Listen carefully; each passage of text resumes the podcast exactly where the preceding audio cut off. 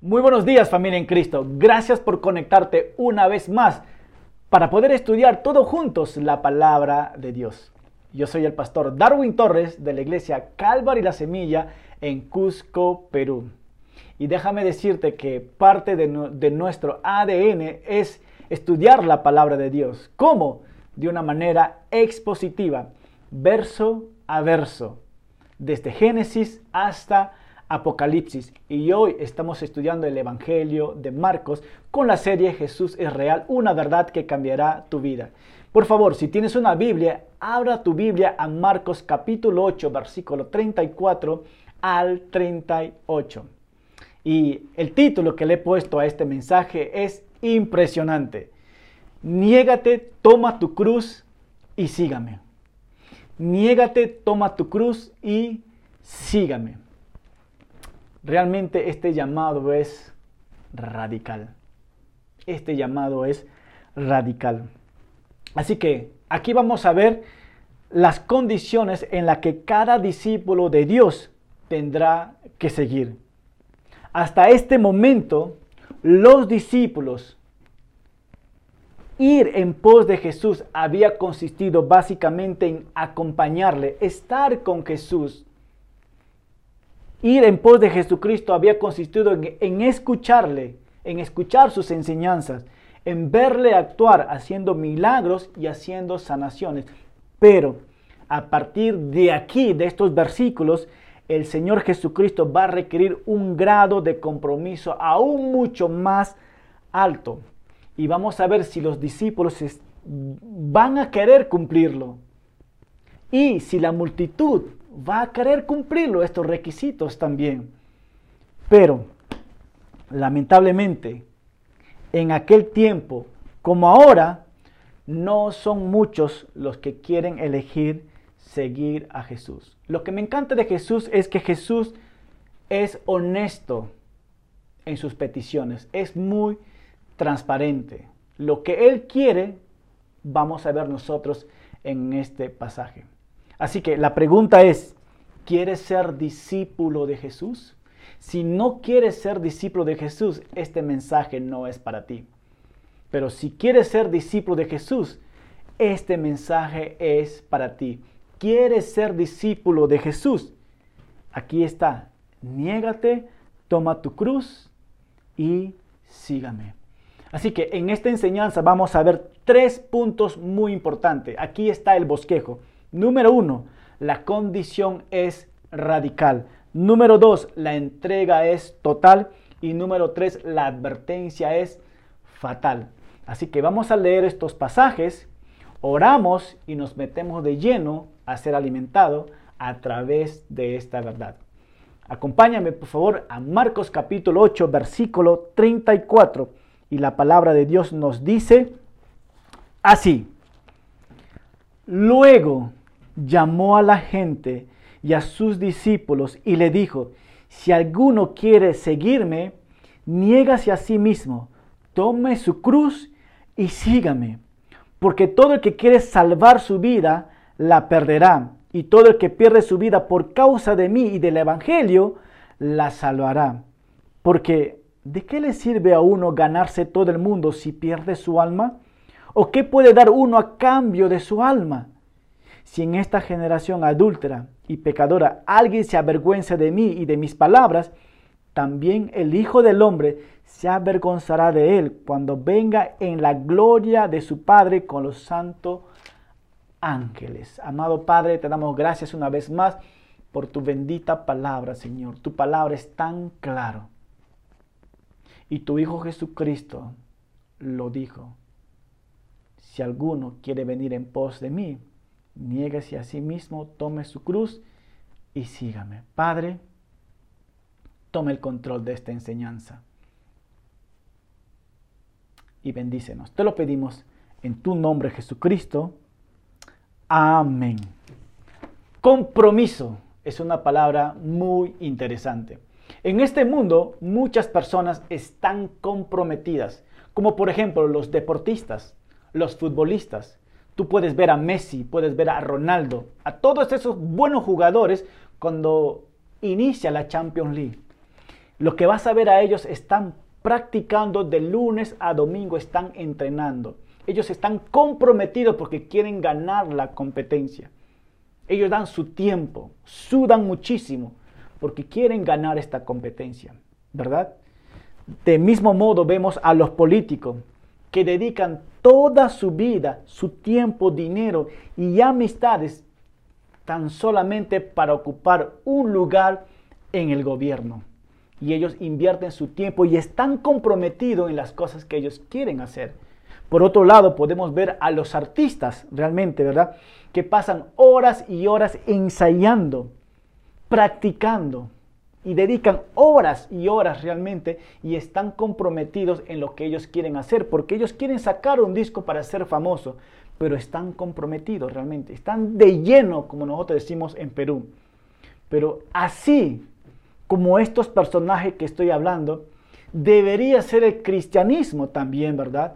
personas comprometidas por el Evangelio, comprometidas, sus vidas entregadas a Cristo, pero la verdad no es así.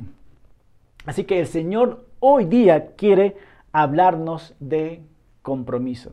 Así que el primer punto que vamos a ver nosotros en esta enseñanza es la condición es radical. Versículo 34 al 35. Y la primera observación es esto nos dice que Jesucristo luego llamó a la gente y a sus discípulos. Dos grupos que podemos notar aquí.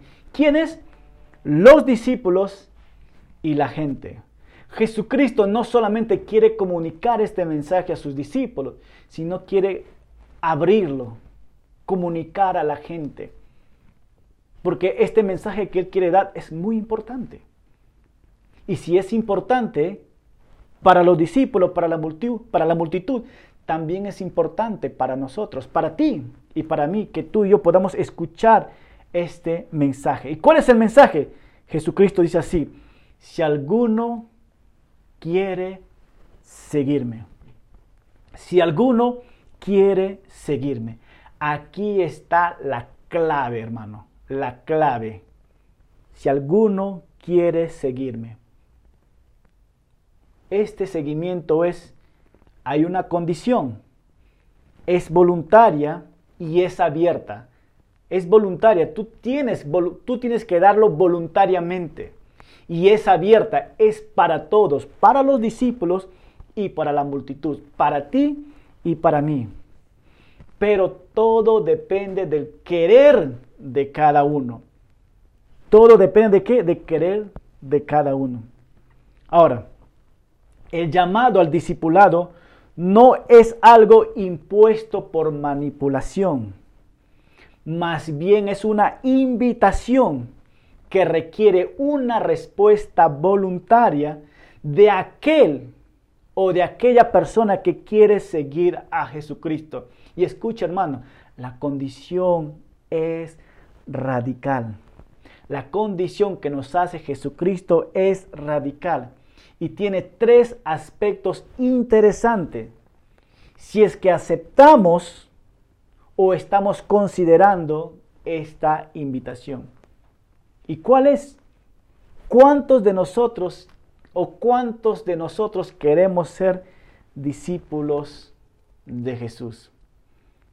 Y les dije que vamos a ver tres aspectos con un solo paquete. Los tres aspectos que vamos a ver nosotros están en un solo paquete. No lo puedes dejar. Es uno solo en tres paquetes. ¿Y cuál es? Número uno, negarse a sí mismo. La primera condición radical es negarse a sí mismo. ¿Y qué significa esto? Bueno, pues la vida centrada en el yo. La vida centrada en el yo. Dejamos de ser dueños de nosotros mismos para ponernos en las órdenes de Dios. Dejar de pensar en nosotros mismos y pensar en las cosas del reino. Negarse a sí mismo. Número dos, tomar su cruz. Tomar su cruz.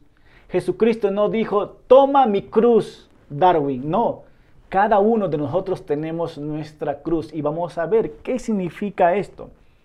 En aquel tiempo la cruz servía para qué? Para ejecutar a los condenados a muertes. A muerte. Antes de eso, el condenado era obligado a cargar su propia cruz. Obligado a cargar su propia cruz hasta llegar, eh, hasta, llegar al lugar donde que iba a ser ejecutado. Cada uno, cada reo llevaba su cruz y iba a este lugar, ¿verdad? Bueno, pues aquellas personas llevaban su cruz por obligación, los romanos obligaban a ellos. Pero, escucha hermano, pero a nosotros no se nos pide,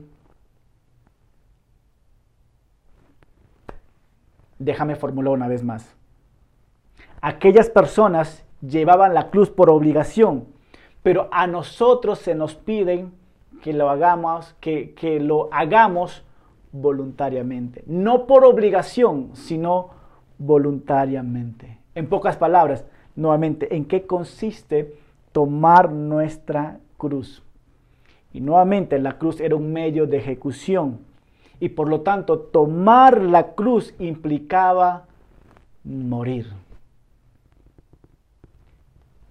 Nuevamente, tomar la cruz, la cruz implicaba morir. Pero no se refiere aquí a la muerte física, sino a la muerte del viejo hombre caído. Otra vez, sino a la, a la muerte del hombre caído o del viejo hombre caído. ¿Por qué? Porque todo lo que está en nosotros es maldad y pecado. Puedes leer Gálatas capítulo 5 realmente, el fruto de la carne. Ese fruto de la carne necesita ser qué? Crucificado. En pocas palabras, tomar nuestra cruz habla de un, de un estilo de vida que muere a sí mismo. Te repito, tomar nuestra cruz habla de un estilo de vida que muere a uno mismo. Y por otro lado, y vive para agradar a Dios. Eso significa básicamente, ¿verdad? Morir, crucificar nuestros propios deseos. El fruto de la carne, envidia, pornografía, avaricia, crucificarlo, nuestra cruz. Realmente, ¿verdad? Número tres, el Señor dice, y sígame. ¿Qué significa seguir a Cristo? Seguir a Cristo significa andar por donde Él anduvo y obedecer como Él obedeció a su Padre. Y seguir a Cristo no es por un momento, sino seguir a Cristo es continuamente hasta el final. En pocas palabras, seguir a Cristo significa tener un compromiso con Él. En pocas palabras, comprometerte. Tu mente, tu corazón, tu alma está puesto en seguir a Jesucristo, seguir los pasos de Él. Entonces, Jesucristo tenía su propia cruz. Él tenía que morir, ¿verdad? Por lo cual Él fue, él fue enviado. Y vamos a ver que más adelante también los, los discípulos, los historiadores nos cuentan que los discípulos también murieron. Murieron muchos de ellos crucificados. Pero tú y yo a lo mejor no vamos a morir crucificados, lo que el Señor nos manda a crucificar es nuestros propios deseos egoístas, ¿verdad? Mira, es tan curioso que antes de tomar la cruz y seguir a Jesús, la Biblia nos dice que debemos primero que negarnos a nosotros mismos, tomar nuestra cruz y después de esto seguir a Jesús, ¿verdad? Escucha hermano, no es tanto, no es tanto que conozcas de Cristo. Mira, Herodes conocía de Jesús. La multitud conocía de Jesús. Es más, Judas conocía de Jesús y estaba al lado. Pero no es tanto cuánto conoces de Cristo, sino cuánto lo sigues. Sino cuánto lo sigues. Y para seguirlo hay requisitos. ¿Y cuál es el requisito para seguir a Jesús? Niégate y toma tu cruz. El problema de Judas es que él estaba siguiendo a Jesucristo, pero él no se estaba negando a sí mismo ni estaba cargando su cruz. Y puede ser que tú y yo también en nuestra mente estemos siguiendo a Cristo, pero no nos estamos negando a nosotros mismos y no estamos llevando nuestra cruz. En pocas palabras, crucificando nuestros malos deseos. Seguimos viviendo en la carne. Entonces, este llamado es radical, hermano. La condición es radical. ¿Y cuáles son las condiciones? Negarse a sí mismo, tomar tu cruz y seguir a Jesús. El segundo punto que vamos a ver es que la entrega es total. La entrega es total. Versículo 36 y 37. Entregarlo todo. ¿Qué nos va a pedir el Señor? ¿Estás dispuesto para poder entregarlo todo al Señor? Mira qué nos dice el versículo 35 y 36.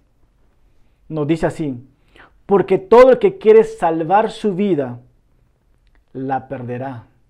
Y todo el que quiere perder su vida por causa de mí y del Evangelio, la salvará. Wow. Hermano, mira, si lees, si tú has leído los evangelios, te darás cuenta que este pasaje que estamos leyendo nosotros se repiten seis veces en el evangelio. Y si se repiten seis veces, quiere decir que para Jesucristo este mensaje que él está dando también es importante y es de mucho valor. Y nos dice que básicamente, comentarista nos dice que esta es una ley fundamental porque todo el que quiere salvar su vida, la perderá. Perderá. Déjame darte algunos ejemplos. Yo sé que muchos de ustedes conocen a John MacArthur, ¿verdad? John MacArthur, el pastor de la iglesia Grace Community, ¿no? Es uno de los grandes maestros, grande pastor. Nosotros como movimiento de Calvary Chapel no estamos de acuerdo en algunos puntos doctrinales con lo que cree John MacArthur, pero nosotros realmente este, valoramos mucho de la obra que eh, él está haciendo y cómo el Señor también lo está utilizando a él, ¿verdad? Ahora, hablando de él realmente, en estos momentos, en este tiempo, él ha sido amenazado, no solamente a su iglesia, pero también ha sido amenazado él como persona. ¿En qué sentido? Bueno, pues en esta temporada de pandemia, el gobierno de California le ha prohibido al, pastor John MacArthur que no abriese su iglesia. Si él abre, va a tener que pagar una multa. Y si él no obedece, él va a tener que ser encarcelado por seis meses. Así nos dicen las noticias. Así que una, este, un grupo de periodistas o un noticiero de la Fox News lo entrevistó a John MacArthur y le hizo la pregunta. Mira, señor John MacArthur, ¿qué pasaría si el gobierno de California a usted le lleva a la cárcel por no cumplir sus órdenes? Y la respuesta de John MacArthur fue muy interesante. Él dijo, no, mira, uno, uno, de mis héroes favoritos es Jesucristo y dos es Pablo. Y Pablo, cuando iba a un lugar, lo primero que iba iba a, ir a visitar era la cárcel. ¿No? Y John MacArthur dijo, no, si a mí me quieren llevar a la cárcel, yo soy como Pablo, dice, no, estoy listo para irme. Y es más, dice John MacArthur, Nunca tuve un ministerio de, la, cárcel, pero si voy a la cárcel, a lo mejor Dios quiere que ministre a todos los carceleros. En pocas palabras, estoy dispuesto de ir a la cárcel. Si ustedes me prohíben predicar el Evangelio o enseñar la palabra de Dios en mi iglesia y ustedes no les gusta, estoy dispuesto a ir a la cárcel. ¡Wow! Qué impresionante, ¿verdad? Por otro lado, nosotros también tenemos al pastor Rob, al pastor de Calvary Chapel llamado Rob McCoy. Rob McCoy es un pastor de, nuestro movimiento de Calvary Chapel. A él también lo hicieron lo mismo. A él lo multaron y le dijeron, no queremos que ustedes abran la iglesia. Y es interesante que este pastor tuvo seis servicios el día domingo y la iglesia estaba tremendamente lleno. Y este pastor dijo, no, bueno, pues realmente Dios me ha llamado para ser pastor y me ha llamado para predicar su palabra. Y aquí la iglesia va a estar abierto para adorar a Dios y para estudiar su palabra. Así que nosotros no vamos a cerrar las iglesias. Y los gobiernos aquí en Estados Unidos están furiosos porque las iglesias se están abriendo y están dando su servicio. Y los gobiernos están prohibiendo, pero los pastores están siendo firmes en sus propias convicciones, convicciones realmente, ¿no? Ahora, hermano, una pregunta. Déjame decirles algo. En un futuro no muy lejano, seguramente va a haber persecución para la iglesia, para los cristianos y, por qué no decirlo, para los pastores. Y Jesucristo quiere animarnos a nosotros, como dice el versículo 35, porque todo el que quiera salvar su vida la perderá, y todo el que pierde su vida por causa de mí y del Evangelio, la salvará. Wow. Escucha hermano, el llamado del Señor es claro y radical. Y en él no hay lugar para la tibieza. El cristiano que viva con un pie en el mundo y otro en la iglesia, dice un pastor, es un auténtico infeliz. Esta persona es un auténtico infeliz porque vive un pie en el mundial y un pie en la iglesia. Y por ambos supuestamente está sufriendo. Y este pastor dice, no, esta persona es un auténtico infeliz. Hermanos, una pregunta. ¿Estamos listos para este tipo de llamado? ¿Nuestras vidas están centradas en las cosas de Dios? Juan 15, 20 nos dice así, recuerdan lo que les dije, el esclavo no es superior a su amo, ya que me persiguieron a mí, también a ustedes los perseguirán. Y si me hubieran escuchado a mí, también los escucharán a ustedes. Segunda de Timoteo 2, 12 nos dice así, si sufrimos, también reinaremos con Él. Si le negáramos, Él también nos negará. Wow. La entrega es total, hermano. El que quiere perder su vida, la perderá. Porque todo el que quiere salvar su vida, la perderá. Y todo el que pierda su vida por causa de mí y del Evangelio, dice que lo salvará. Hermano, ¿qué tanto estás dispuesto a dar por Cristo? ¿Estás dispuesto a dar tu tiempo? ¿Estás dispuesto a dar no solamente tu tiempo, tu diezmo, ofrendas? ¿Estás dispuesto a compartir el Evangelio? ¿Qué pasaría si ahora en Perú, con esta locura que está pasando, llegan a decir, ¿sabes qué? En estos momentos todas las iglesias están cerradas y también está prohibido predicar el Evangelio. Y si toda persona que encontremos nosotros que está predicando el Evangelio, vamos a ponerlo en la cárcel, ¿predicarías el Evangelio? Quizás deberías pensar en esto, hermano. Pero pienso que no estamos en un futuro muy lejano que esto va, va a tener que pasar. Y vamos a ver a los verdaderos cristianos realmente. Versículo 36. Porque ¿de qué sirve a uno ganarse todo el mundo si pierde su alma? ¿O qué pueden dar uno a cambio? ¿O qué puede dar uno a cambio de su alma? Vamos a leer otra vez. Porque ¿de qué le sirve a uno ganarse todo el mundo si pierde su alma?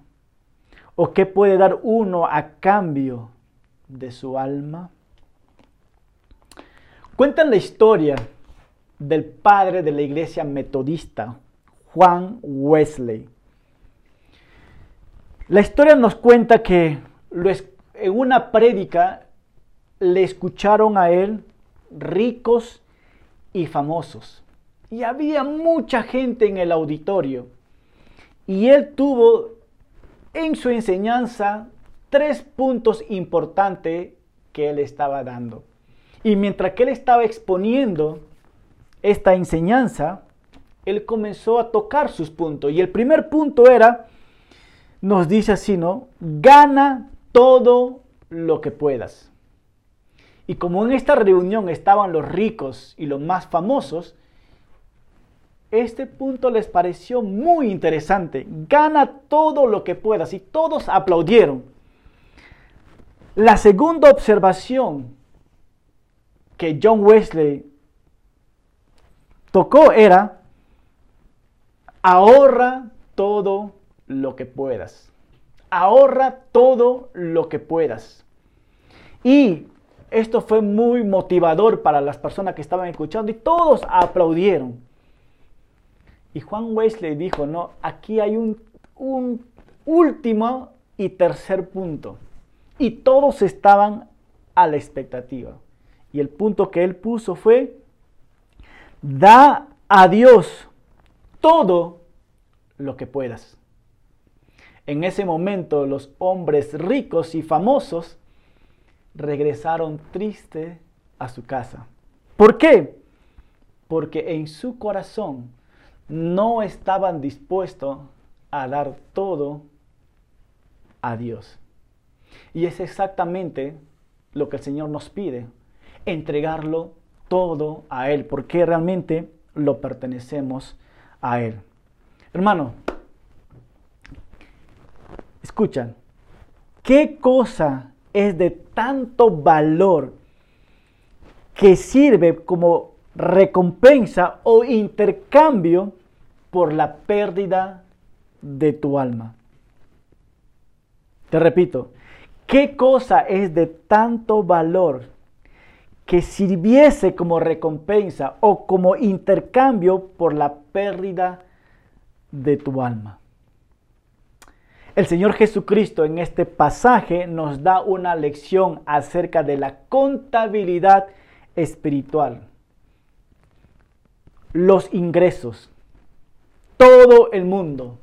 Riquezas, placeres, amistades, fama, éxito, respeto. Todo lo que el mundo te ofrezca. ¿Verdad? Y este pasaje nos dice, porque ¿de qué sirve a uno ganar, ganarse todo el mundo y si perdiera el alma? Ganarse todo el mundo básicamente está significando ganarte en riqueza, ganarte placeres, amistades, fama, éxito y respeto. Eso es ganarse todo el mundo.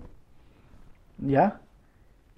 Y la pregunta que acá viene es, ¿cuál sería el beneficio si una persona ganara temporalmente todo el mundo y perdiera eternamente su alma? Y la respuesta es que no hay beneficio, no hay provecho, sino una pérdida eterna. Escucha hermano, el alma existirá para siempre y los placeres mundanos solamente son temporales. En pocas palabras, no se lo pueden comparar. Sin embargo, hay una gran multitud de personas que no piensan en su alma, sino están pensando en las cosas pasajeras. Entonces la pregunta es, ¿qué ganancia hay en todo esto? Y la verdad, nada. En cambio, si uno perdiera todo el mundo y ganara su alma, es decir, entregar su vida a Cristo, recibir el Evangelio, en pocas palabras, ser salvo, realmente eso sí es un beneficio infinito y de mucho valor. Eso sí sería una ganancia eterna, ¿verdad?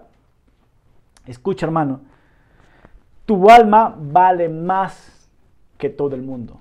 Te repito, tu alma vale más que todo el mundo. Tu valor no está en tu cuerpo, está en tu alma. Lamentablemente hay personas que han ganado mucho en el mundo, pero han perdido todo por no entregar su vida a Cristo. Filipenses 3, versículos 7 y 8. Pablo nos da un mensaje aquí. Nos dice así, pero cuántas cosas eran para mí ganancia, las he estimado como pérdida por amor de Cristo. Y ciertamente aún estimo todas las cosas como pérdida por la excelencia del conocimiento de Cristo, mi Señor, por amor del cual lo he, lo he perdido todo y lo tengo por basura para ganar a Cristo. Filipenses 3, versículos 7 y 8. Hermano, hasta este punto, personalmente, ¿qué, este, ¿qué te está hablando Dios a través de este mensaje? ¿Qué te está hablando Dios a través ya de este mensaje? Y si Dios te está hablando a través de este mensaje, ¿cuál va a ser tu respuesta? Porque tienes que dar una respuesta. Y te dejo con esta pregunta para que estés pensando. El tercer punto que vamos a ver es la advertencia es fatal. 38 nos dice, si en esta generación adúltera y pecadora alguien se avergüenza de mí y de mis palabras, también el Hijo del Hombre se avergonzará de él cuando venga en la gloria de su Padre con los santos ángeles. Wow. Si alguien se avergüenza de mí y de mis palabras, avergonzarse de Jesús. ¿Qué significa realmente avergonzarse de Jesús? Avergonzarse de Jesús básicamente significa es rechazarlo a Él. ¿Cómo? Rechazar su evangelio, rechazar esta verdad. Que cuando alguien viene a compartirte las buenas nuevas, tú no aceptes esta verdad. El Señor dice, eso significa avergonzarse, rechazarme. Nos dice también, también el Hijo del Hombre se avergonzará de él. ¿Y qué significa realmente avergonzará de él? Lo que está diciendo que no te conocerá. Serás rechazado. Si nosotros estamos avergonzados de Él, cuando estés frente a Dios, es como que Dios va a preguntar a Jesús, Jesús, ¿tú conoces a Él? Jesús va a decir, no, realmente no conozco a esta persona. Y eso es lo que Jesús te está diciendo cuando venga en la gloria de su Padre con los santos ángeles. Hermano, esto va a ocurrir en la segunda venida de nuestro Señor Jesucristo. Este día va a llegar. Cuando llega este día, las oportunidades del Evangelio, que es gratis, se acabarán. Ya no va a haber más tiempo. Va a venir después el juicio el juicio de Dios, donde que cada uno va a dar cuenta a Dios. Y quiero decirte esto, hermano, que mejor, lo mejor que podemos hacer, perdón, si tú no has entregado tu vida a Cristo, lo mejor que puedes hacer es entregar tu vida a Cristo. Es mejor confesarlo ahora en vida a Cristo y ser aceptado realmente cuando estás frente al Padre. Pero si tú rechazas ahora el Evangelio, cuando estás frente del Padre, es como Dios te va, Jesucristo va a despreciarte, no te va a conocer, te va a negar. Y eso va a ser lo más triste, hermano. En conclusión, niégate, toma tu cruz y sígame. Yo estaba pensando en esta semana, estaba reunido con varios pastores y estamos tomando un tiempo en oración por las personas que no, no han entregado su vida en Perú, en México, en Uganda. Estamos orando realmente. Y, y mientras que estábamos orando, tomamos un tiempo para orar por las iglesias, por Calvary la Semilla, por Chihuahua, en México, por Uganda y por muchos pastores. Pero mientras que estábamos orando, uno de los pastores dijo, no, realmente deberíamos como pastores orar mucho más para que las personas realmente entreguen su vida a nuestro Señor Jesucristo de todo corazón. Y no solamente eso, sino que empiecen a seguirlo, que empiecen a negarse a sí mismos, que empiecen a tomar su cruz y realmente empiecen a seguir a Jesús con un corazón genuino. Pero también otro pastor dijo, no, necesitamos orar por la iglesia ahora mismo, en general, en todo el mundo, para que realmente sea un discípulo real de Dios. Y me hizo pensar esto, hermano. ¿Realmente quieres seguir ahora a Jesús? ¿Realmente estás dispuesto a seguir a Jesús? Niégate, toma tu cruz y sígame. ¿Qué quiere decir con esto? Deja que Dios gobierne tu vida. Y mira la cruz de Cristo. Vea cómo Jesús caminó y obedezca como Jesús obedeció, o, ha obedecido. En pocas palabras, hermano, necesitamos nosotros poner en práctica la obediencia y dejar nuevamente que Dios gobierne nuestra vida.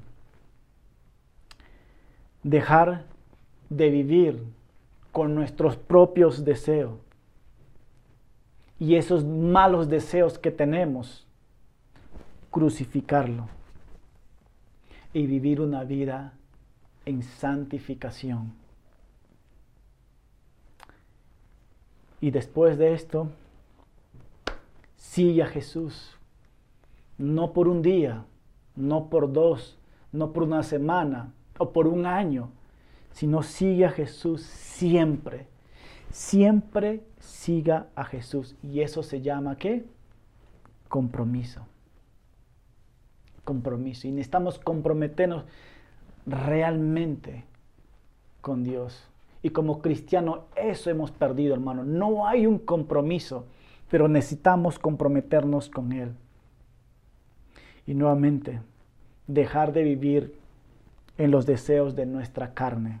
Gálatas 2.20. ¿Qué necesitamos hacer con nuestra carne? Gálatas 2.20. Con Cristo estoy juntamente crucificado y ya no vivo yo, mas vive Cristo en mí. Si permanecemos con Cristo, habremos crucificado la naturaleza pecaminosa, hermano. Habremos crucificado nuestras pasiones. Entonces, morir a los deseos de la carne significa crucificar el viejo hombre. En pocas palabras, iglesia despierta. Y no solamente estoy hablando a la iglesia Calvary de la Semilla, sino a todas las personas que nos están escuchando en este momento. Iglesia despierta. ¿Quieres ser un seguidor de Cristo?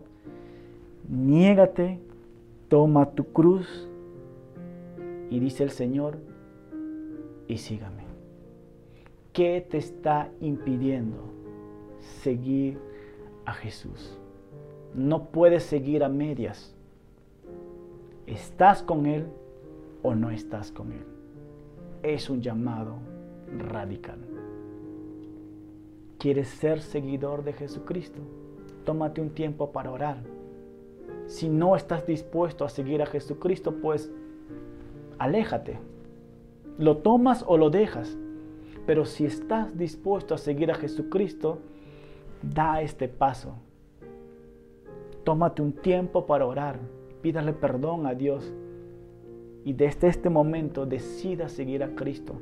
Nuevamente, negándote a ti mismo y tomando tu cruz, crucificando el viejo hombre.